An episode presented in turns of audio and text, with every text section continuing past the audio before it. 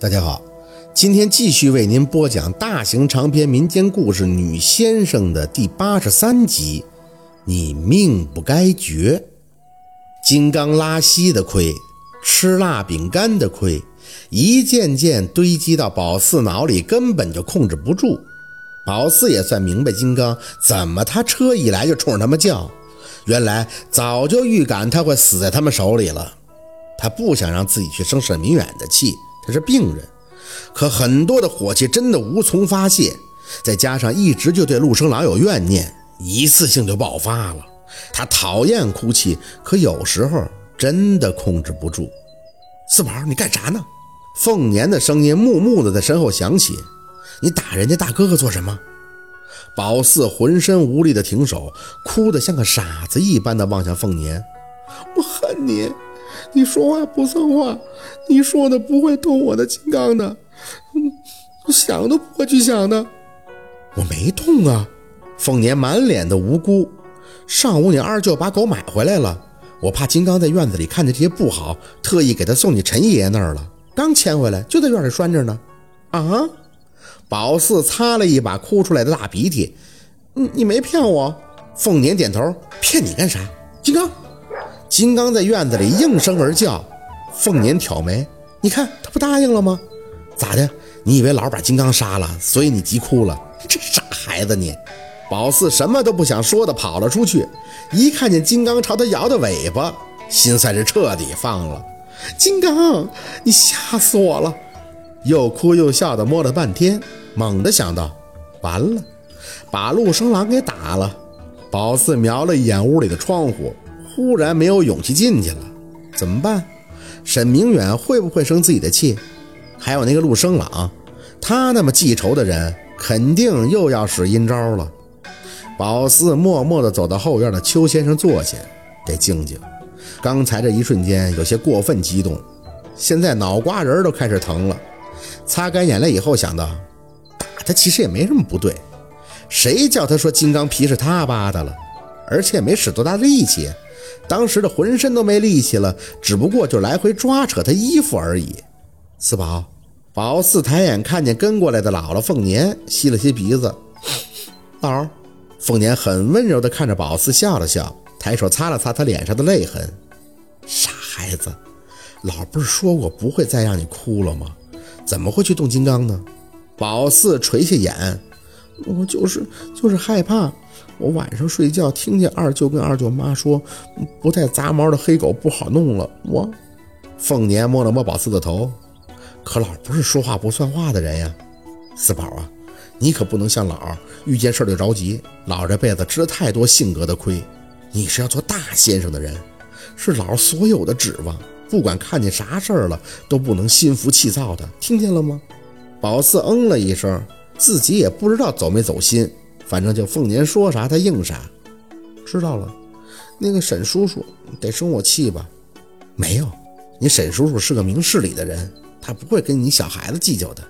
但你要知道，你总有一天会长大的，以后千万可不能不分青红皂白的动手了。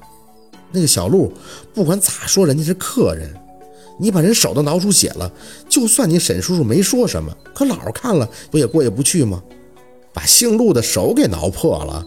宝四脑瓜子又嗡了一声，老那个姓嗯不是大哥哥，他得生我气了吧？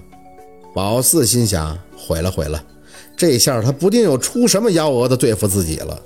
没有，他倒没说什么，不过这样可不好，你怎么也不能打人家呀？他老你不知道，宝四也委屈呀，抬眼可怜巴巴地看着姥姥凤年，我可烦他了。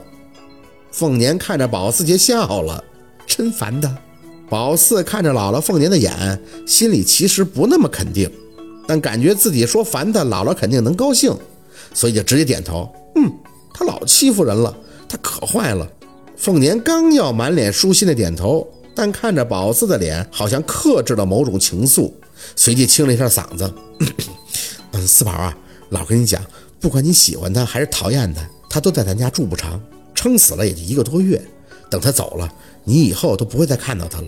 但怎么说，人家都住在咱家不是？咱不能太没礼貌。表面上咱还得热情点，懂点事儿，知道不？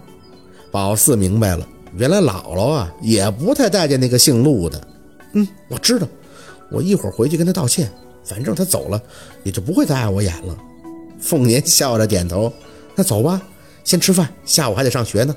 宝四拉着凤年的手，起身的时候想到了什么。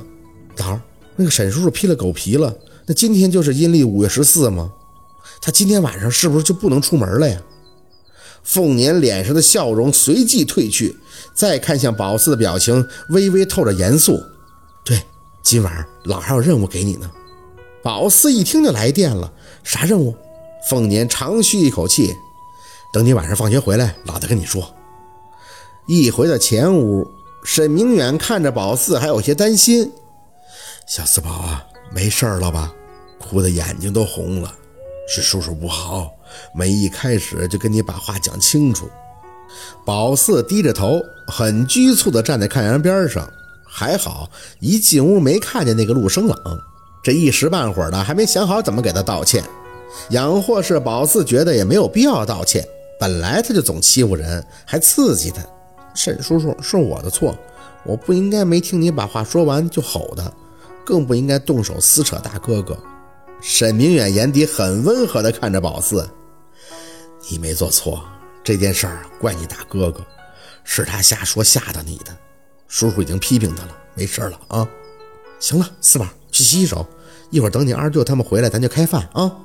凤年在旁边张罗着：“小沈啊，今天咱们就不在屋里吃饭了，一会儿给你熬点小米粥送进来。”沈明远有些无力的摆摆手：“不吃了，本来就没胃口，再闻这狗皮的味道更是吃不下去。”凤年叹了口气：“哎，我知道你食欲不好，但人最怕吃不下饭。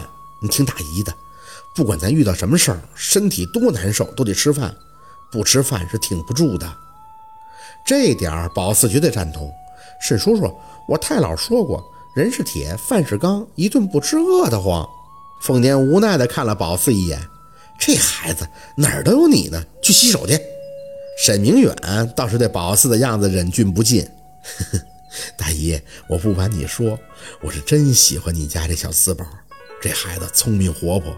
身上还有股子谁都不吝的劲儿，我想着，要是沈某的身体以后真能渐强，我想认他做个干闺女，将来啊再给他送到国外去念书，您看怎么样？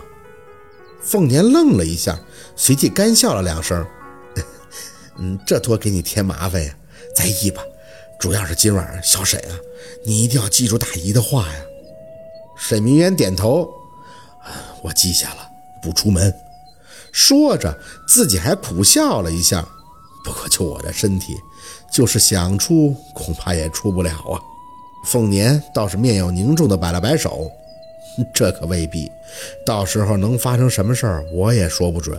总之，你一定要记住大姨的话，胜败就在此一举。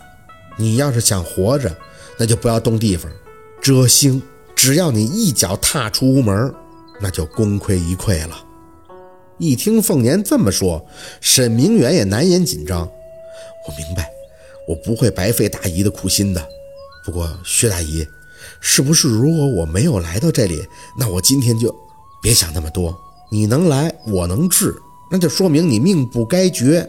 沈明远点头，谢谢薛大姨了。正聊着，屋外传来声音：“妈，我们回来了。”凤年答应了一声，吩咐沈明远好好休息，就向院子里走去。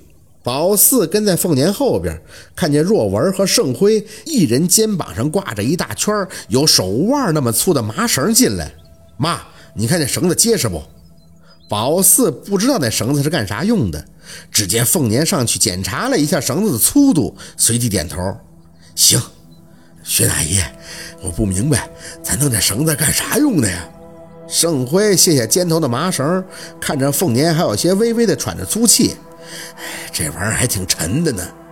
凤年看着他，一字一顿道：“跳大神。”好，今天的故事就到这里了，感谢您的收听。喜欢听白，好故事更加精彩，我们明天见。